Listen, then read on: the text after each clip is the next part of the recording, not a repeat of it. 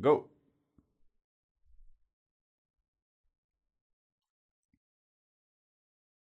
Capítulo 4 A Assembleia A caminhada até o galpão foi por ruas principais que desembocavam na ponte. As ruas continuavam desertas e, por vez ou outra, encontravam algumas pessoas que se escondiam assim que os viam. Tiveram alguns encontros com guardas armados de Kiko que utilizavam o traje de marinheiro e eles cuspiam quando os viam passando. Os revolucionários estavam derrotados, com sede, fome e fugindo do território inimigo. O que mais poderia ser pior? Aquela velha tinha que se intrometer na briga que nem tinha a ver com ela, disse Chiquinha irritada depois de um longo período em silêncio remoendo o fracasso. Se não fosse por isso, teríamos acabado com aquele babaca. Seu madruga olhava para o horizonte enquanto caminhava. É a área dela também. E não iria deixar de mimar o próprio filho como sempre fez. Para ela, a culpa nunca vai ser do bochechudo. Chaves deu um pequeno riso pensando no apelido que costumavam usar para Kiko quando ele era criança. Hoje ele já não tinha bochechas tão grandes. Aliás, elas pareciam até murchas por estar mais magro ou talvez pelas marcas de acne que deve ter tido na adolescência e ficaram profundamente gravadas na pele. Ficou triste por não lembrar dessa época da sua vida. Que aventuras eles poderiam ter vivido juntos? Chaves, você tá estranho, disse a voz de seu madruga. Bom, disse Chiquinha. Ele não lembra de muita coisa, não é? Deve ser difícil para ele assimilar o que está acontecendo. É verdade. Eu tinha me esquecido. Sim, era muito difícil para ele assimilar tudo o que estava acontecendo. Eram muitas novidades sobre sua vida, sobre a vida dos seus amigos, sobre a vila, sobre a sociedade e sobre o mundo. Algumas coisas ele conseguia absorver com mais facilidade, como se o seu subconsciente ainda guardasse aquelas informações mas outras pareciam tão absurdas quanto um sonho. E se tudo isso que eu estou vivendo for um sonho? E quando eu durmo desse lado e eu sonho, eu vou para a minha vida normal? Chiquinha sorriu. Cala a boca, Chavinho. Se isso for um sonho, você tem que acordar agora. Ela lhe dá um beliscão em seu braço e Chaves reclama. Parece que ela tinha razão. Não tem como aquilo ser um sonho, pois era muito real. O momento todo ainda sentia as dores do atropelamento, com exceção das duas batalhas que levaram tanto sua adrenalina que o deixaram anestesiado, e também tinha os conhecimentos que ele não poderia adquirir quando tinha apenas oito anos, como o de manusear um revólver como aquele que carregava. Novamente é desperto desses devaneios pela voz de seu madruga. Acho que vamos conseguir uma boa reunião mesmo assim, disse ele, mas sem muita convicção na voz. Chegaram à ponte. Foram por esse caminho, pois, além de cansados demais para atravessarem o rio pelas árvores, o galpão ficava relativamente próximo deste acesso. Assim que atravessaram, já longe dos ouvidos do inimigo, seu madruga começou a colocar chaves a par de várias situações dos últimos dias e de quais estratégias deveriam tomar para que não continuassem sendo pressionados. Dizia que um contra-ataque como aquele que fizeram hoje seria a melhor opção para virar o jogo contra eles, mas deveriam planejar muito bem para que não perdessem como tinha acabado de acontecer. Chaves tentou se concentrar no que seu madruga dizia, mas por várias vezes se perdeu em outros pensamentos ou apenas em um vazio dentro de sua cabeça. Estava muito cansado. Era muita informação para um dia só e muito esforço para um corpo em recuperação. O sol estava se pondo e Chaves pensando em pedir ajuda para que alguém o carregasse quando chegaram ao galpão. Chegaram pelos fundos da construção. Era um galpão enorme que podia ser visto de longe e ficava cada vez maior quanto mais se aproximavam. Chiquinha contou que havia uma nova vila lá dentro que abrigava os líderes dos revolucionários, como era o caso de Chaves. Eu tenho uma casa? Ele perguntou surpreso quando ela lhe contara. Sim, Chiquinha respondeu sorrindo. Nós temos. Todos têm uma. Conforme a luz do sol ia desaparecendo e o galpão se tornando maior à frente do grupo, as vozes começavam a ser ouvidas. Uma algazarra vinha de dentro daquele imenso galpão feito de tábuas de madeira de todos os tipos, mas cuidadosamente encaixadas. Um homem e uma mulher armados com grandes fuzis adaptados guardavam aquela entrada que parecia ser exclusiva para lideranças. Os farrapos que se uniram a eles para a batalha contra Kiko, assim como os soldados do grupo de Pate, se encaminharam ao lado do galpão para entrar pela entrada comum.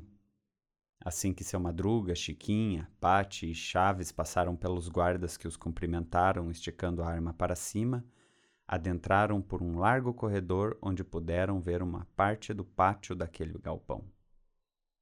Chaves ficou impressionado com a quantidade de pessoas que viu por aquela fresta. Não era à toa que o som daquelas vozes parecessem com o de uma multidão. Chiquinha percebeu a expressão de Chaves. Está assustado? Ela perguntou. Não sei. Acho que impressionado. Quantas pessoas tem aí dentro? Mais de cem? Ela ri. Chaves, ali com certeza tem mais de mil.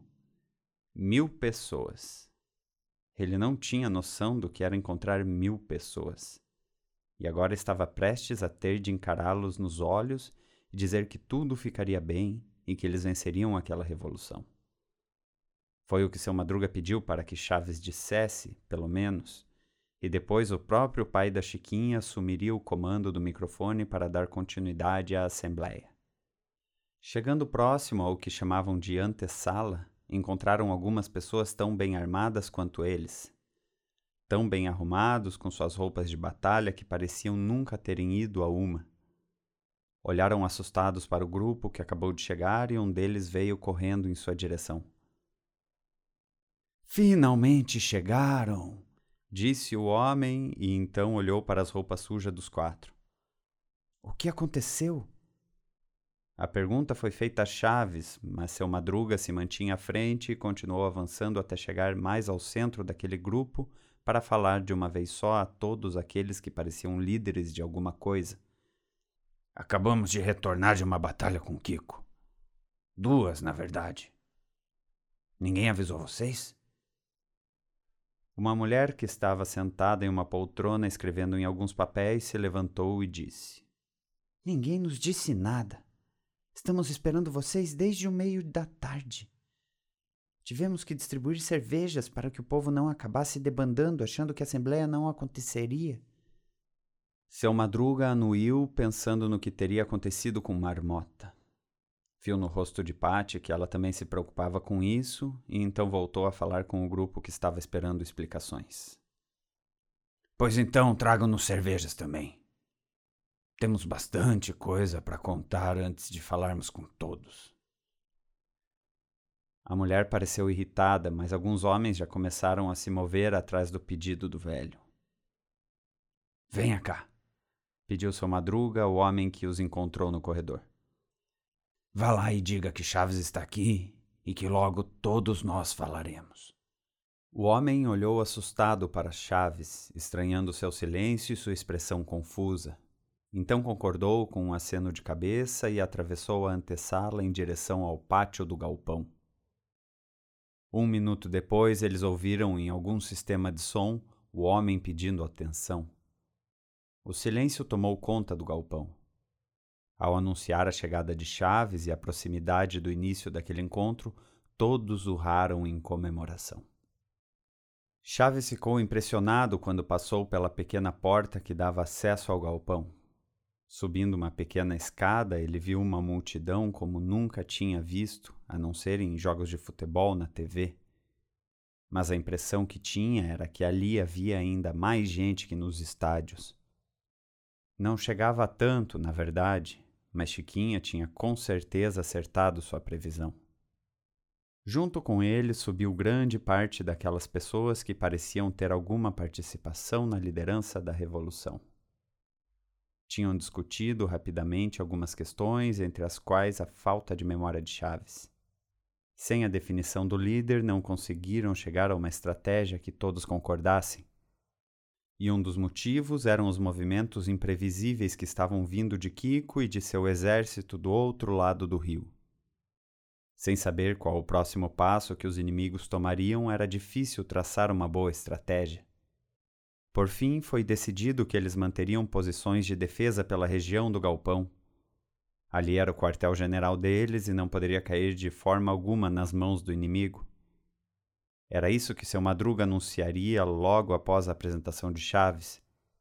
E depois que o exército estivesse preparado e eles conseguissem novas informações do inimigo, traçariam novas estratégias. Seu Madruga deu alguns passos à frente da parede de doze pessoas que se formou ao fundo do tablado que tinham subido. Ele se dirigiu ao meio daquele palco com piso de metal que ecoava a cada passo que dava. Cada passo fazia com que mais pessoas ficassem quietas. Ao chegar no centro do palco, em frente ao microfone, toda a algazarra já havia cessado e só sobrava silêncio. Boa noite, senhoras, senhores, senhoritas. Com vocês, o nosso líder, Chaves. A multidão explodiu em gritos, assovios, mãos ao alto e algumas armas perdidas sobre as cabeças. Apesar de perigoso deixar armas com pessoas que poderiam estar embriagadas, a regra dos revolucionários era nunca tire a arma de um colega. Seu Madruga se recolheu com um sorriso no rosto enquanto olhava orgulhoso para Chaves. Chaves, por sua vez, não estava orgulhoso. Estava assustado. Não sabia o que fazer, mas as pernas começaram a caminhar até o centro daquele palco. Eram poucas frases que tinha para dizer. Um agradecimento por todos estarem ali, um resumo bem resumido dizendo que seu Madruga daria as novas coordenadas ao grupo, e então uma frase de efeito que empolgasse a todos. Mas conforme foi se aproximando daquela haste de metal feito de correntes soldadas, onde no topo se encontrava algo que parecia um waffle cibernético que supôs ser um microfone, sua cabeça apagou tudo aquilo da memória. Quando chegou à frente do microfone, sua cabeça estava completamente vazia. Ele observava seu madruga mexendo com uma pá em uma larga e baixa caixa de madeira no chão. Se aproximou do homem e perguntou: O que está fazendo aí, seu madruga? É gesso, Chavinho. Chaves ficou agitado. Posso ajudar? Não precisa. Eu estou me virando bem sozinho. Chaves ficou irritado e saiu chutando o ar à sua volta. Mas logo ouviu seu madruga voltar a falar com ele. Chaves, espere. Você pode me ajudar sim. Consegue me alcançar aquelas garrafas ali em cima do beiral da janela? Chaves olhou para o beiral e viu duas garrafas. Ele as pegou e levou até seu madruga. O homem pegou uma das garrafas, abriu a tampa e despejou o conteúdo naquela massa branca que mexia dentro da caixa de madeira. Chaves observou atento. Seu Madruga pegou a outra garrafa de sua mão e fez o mesmo que antes. Então Chaves perguntou: Por que essa garrafa tem uma caveira? Enquanto terminava de despejar o líquido dela na caixa, seu Madruga olhava para a embalagem.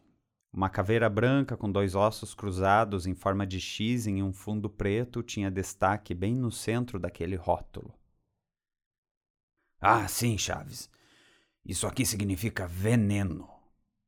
Quer dizer que algum dos produtos que compõem essa solução é nociva para o ser humano. Nociva? Sim, Chavinho. Quer dizer que faz muito mal se for ingerido. Por isso, muito cuidado quando ver uma imagem assim. Chaves concordou e continuou observando seu madruga mexer o gesso. E para que serve essa solução? Ele perguntou. Serve para deixar a massa do gesso mais líquida e facilitar a aplicação. Logo ela vai se tornar bem diferente do que você está vendo agora. Enquanto os dois conversavam semi-abaixados na frente da caixa de madeira, Kiko entrou no pátio com um copo de leite na mão. Chavinho, olha o que minha mãe fez pra mim, eu não te dou. Chaves se levantou olhando para trás irritado. Pois saiba que eu nem queria mesmo, pois eu estou ajudando o seu Madruga e depois ele vai me dar alguma coisa para comer. Seu Madruga se encolheu com a menção de que ele daria um pagamento ao garoto, mas logo depois lembrou da fome que ele devia passar e então engoliu em seco sem protestar. Lhe daria algo para comer quando tivesse a oportunidade. Ah, eu também quero ajudar, seu Madruga! Jaiminho entrou na vila carregando sua bicicleta. Estava a caminho de Chaves para falar com ele quando Kiko passou e largou o copo na mão do carteiro, lhe dando um tapinha no ombro em agradecimento ao favor que fazia segurando-o. Jaiminho não sabia como o guri podia ser tão folgado, mas não reclamou. Apenas segurou o copo. Kiko foi até ao lado de seu madruga e Chaves aproveitou a oportunidade da distração do amigo e correu até Jaiminho, tomando o copo de sua mão. Seu madruga, com uma concha, despejou uma quantidade de gesso que estava bem líquido em um copo de vidro. Olha, Chavinho, viu como fica bem mais líquido e fácil para passar? Olhava para o copo e seu conteúdo, mas ao olhar para o lado onde imaginava estar Chaves, deu cara a cara com Kiko Levou um susto e empurrou o garoto. Kiko caiu de cara dentro da caixa de madeira cheia de gesso. Seu madruga ficou desesperado e largou o copo que segurava na mão mais próxima que encontrou, a mão de Jaiminho. Ele puxou Kiko pelo colarinho e perguntou se estava tudo bem. Mamãe! gritou Kiko depois de assoprar o gesso que tinha sobre sua boca e suas narinas. Ele se soltou de seu madruga e, dando passos firmes e nervosos, arrancou com violência o copo da mão de Jaiminho, sumindo logo depois pelo corredor que o levaria até sua casa. Mas o que esse animal estava fazendo aqui? disse seu madruga apreensivo, já imaginando Dona Florinda vindo lhe bater. Chaves encolheu os ombros. E por que ele levou o copo com gesso? A pergunta agora foi diretamente para Jaiminho, que também encolheu os seus sem entender. Vai ver, ele achou que era o copo de leite que ele tinha acabado de trazer. Disse Chaves com um bigodinho de leite sobre o lábio superior e segurando o copo vazio levemente esbranquiçado na mão. Meu Deus! Oh, meu Deus! Disse seu madruga assustado. E se aquele animal beber o copo de gesso achando que é leite, ele pode morrer. Ele pode morrer. Já ia se encaminhando na direção do corredor quando parou repentinamente. Se bem que isso não seria uma má ideia. Chaves e Jaiminho observavam sem expressão seu madruga coçando o queixo. O problema seria se outra pessoa tomasse o conteúdo do copo enganada, o homem complementou. O silêncio foi quebrado por uma pequena onda de vaias. Logo elas aumentaram e se tornaram um grande babaréu. Chaves despertou e viu as expressões furiosas dos revolucionários à sua frente com as mãos fechadas para o alto. Alguns gritando: Fale logo! Outros perguntando: O que aconteceu com você? Então Chaves sentiu uma mão em seu ombro. Olhou para trás e viu seu madruga com pesar no rosto. Deixa comigo, Chaves. Eu continuo daqui. Enquanto seu madruga o empurrava delicadamente para o fundo daquele tablado, Chaves pensava no que tinha acabado de acontecer. Fora outro daqueles apagões, como quando tentou atacar o Kiko? Ou preferia chamar de sonho? Visão, talvez, porque não chegava a dormir Decidiu ser melhor tomar o rumo da escada que levava à antessala, e assim abandonou o palco enquanto ouvia seu madruga pedindo desculpas por Chaves não estar em condições de falar por conta dos remédios que tomou após o acidente. Isso é mentira, Chaves pensou. Eu só não lembro de nada. Só isso. Chiquinha desceu correndo a escada atrás dele. O que foi que aconteceu? Ela olhava com um misto de surpresa e medo. Chaves nem se virou para ela. Continuou de cabeça baixa e apenas disse: Nada, nada. Ela se aproximou dele e o abraçou por trás, apoiando a cabeça sobre suas costas. Chaves percebeu como Chiquinha continuava pequena. Ela não devia ser mais alta do que ele, se ele não tivesse pescoço e nem cabeça. O que foi que eu disse quando estava lá em cima? Nada. Você só ficou na frente do microfone parado. Parecia uma estátua. Ele se virou e ela pôde ver seus olhos marejados. Chavinho, o que você tem? Ele a abraçou e ficou em silêncio. Ela retribuiu o abraço ainda mais forte e ficaram assim por alguns minutos enquanto ouviam seu madruga discursando, seguido de alguns gritos de aprovação da plateia. Mas nenhum dos gritos era tão alto como foram os primeiros. Pelo jeito cheguei tarde, disse uma voz atrás deles. Já até começou os amassos pós-discurso. Os dois procuraram quem havia dito aquilo e encontraram Pops ao lado deles. Ela estava com a mesma roupa que usava pela manhã no hospital, mas agora acompanhada de uma pesada jaqueta de couro com várias caveiras bordadas. Ela percebeu as feições tristes nos rostos dos dois. Ah, desculpa. Não sabia que a situação estava ruim. O que aconteceu? Patty veio descendo as escadas para a antessala. Situação sob controle, disse ela. Seu pai é muito bom com discursos, mesmo depois das pessoas perderem a empolgação. Se aproximou de Pops e lhe abraçou. Acho que vai dar tudo certo. Eles voltaram a ter confiança assim que viram Chaves. Não é um simples silêncio que vai mudar tudo. Chaves se sentiu mal com o que Patty havia dito, mas não sabia o que estava acontecendo com ele próprio. Imagina se entenderia o que estava acontecendo ali. Por que eles desejam tanto a minha presença? Ele perguntou, quase cochichando, para não deixar clara sua voz de choro. O que foi que eu fiz?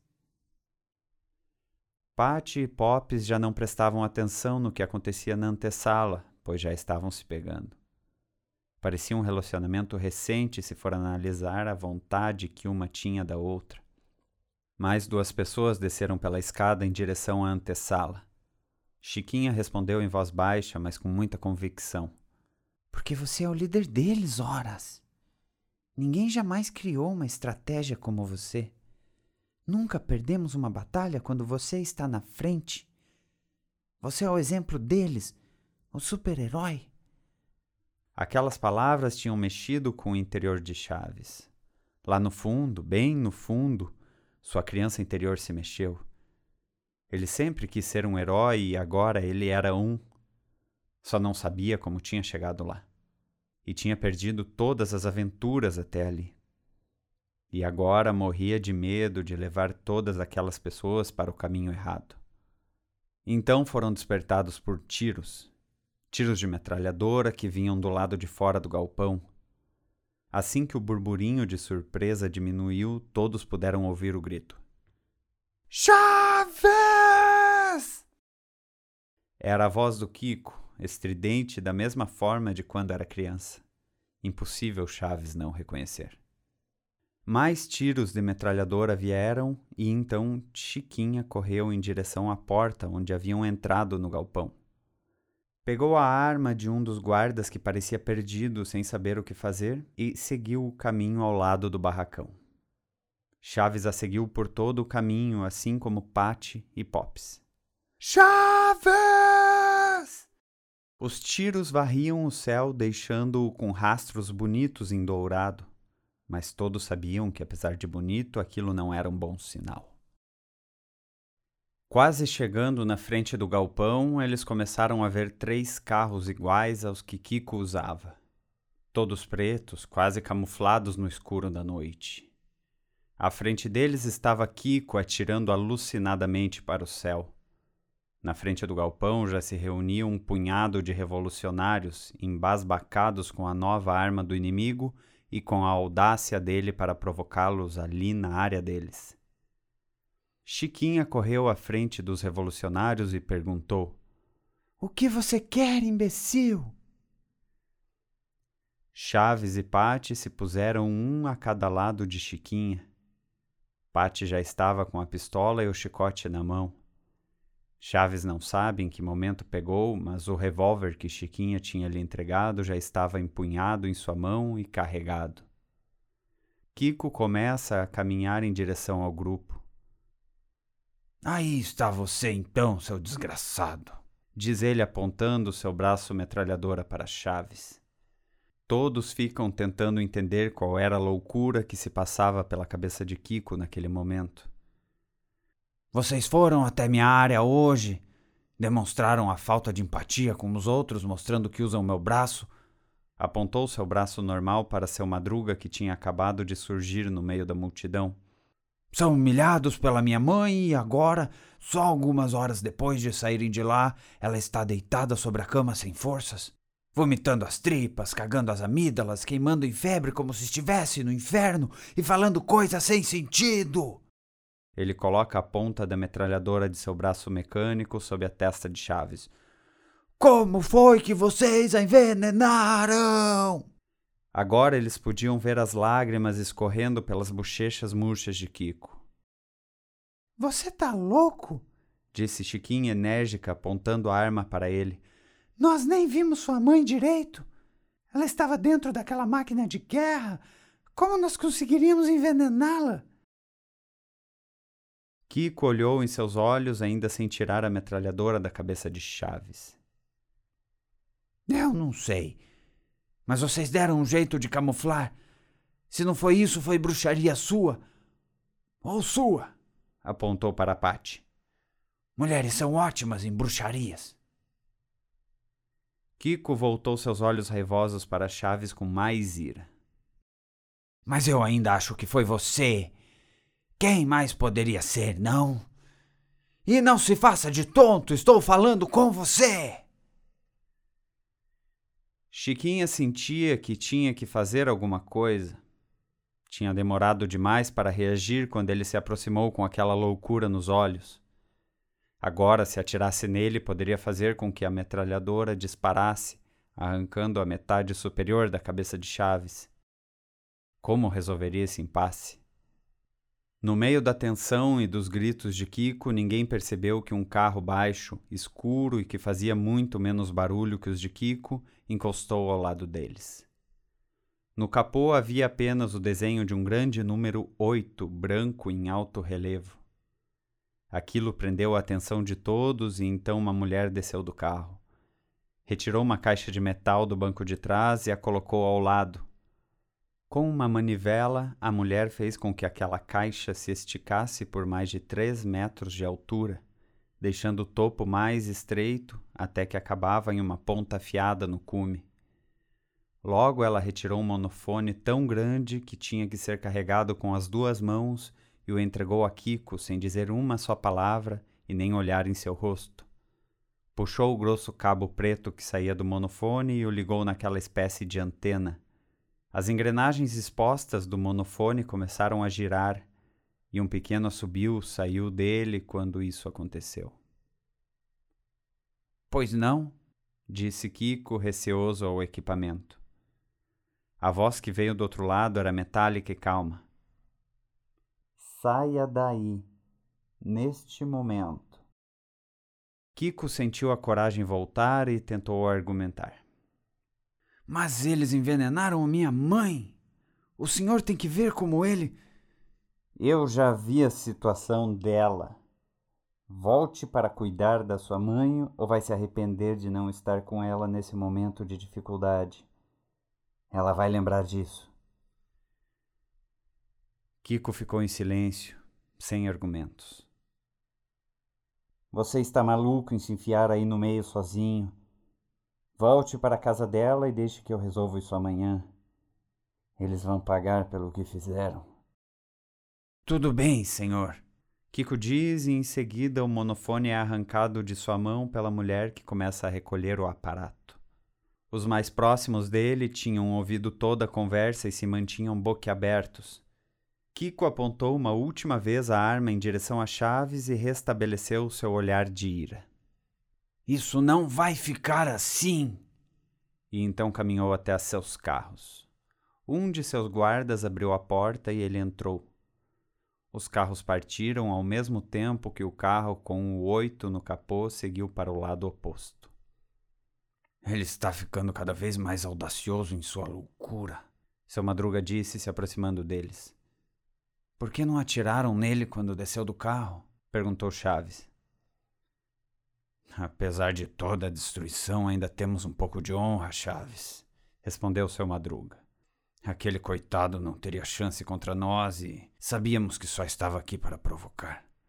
Quem atira em um maluco em uma condição dessas é covarde. Tão covarde como quem usa venenos. Chaves se lembrou do sonho que teve em cima do palco. Será que aquilo também tinha a ver com o que acontecera com Dona Florinda? Mais tarde, quando todos tinham se dispersado do galpão e já devia passar de meia-noite, Chiquinha perguntou a Chaves: E aí, muito cansado? Deu uma risada irônica. Eu acho que eu estou dormindo em pé. Vamos dormir então. Chaves se sentiu aliviado, mas logo se retesou. Desculpe, eu não sei onde é o meu quarto. Quer dizer, eu tenho um quarto, né? Nosso quarto, ela respondeu. Chaves fez um olhar de surpresa e incredulidade. Ah, Chavinho! Ela diz em um misto de surpresa e decepção. Não vai dizer que você não lembra disso também? Chaves estava boquiaberto. Quer dizer que eu e você. Ela pegou pela mão e começou a puxá-lo enquanto caminhava em direção ao quarto. Sim, somos casados. Muito conveniente esquecer justamente disso, não é? Agora vamos, você precisa descansar. Chaves não lembrava de já ter beijado na vida, mas quando Chiquinho beijou, lhe pareceu a coisa mais natural do mundo e que já havia feito isso muitas vezes antes. Ele a afastou um pouco. Tinha uma coisa que não deixava de martelar em sua cabeça. De quem era aquela voz no telefone? Ele perguntou. Chiquinha riu. Ué, você não reconheceu? Então voltou a deixar a sua expressão séria. Ah, é. Já tinha esquecido que você não lembra de nada. Chaves continuou olhando para ela curioso. Anda, desembucha, quem é? Aquela voz era do senhor Barriga.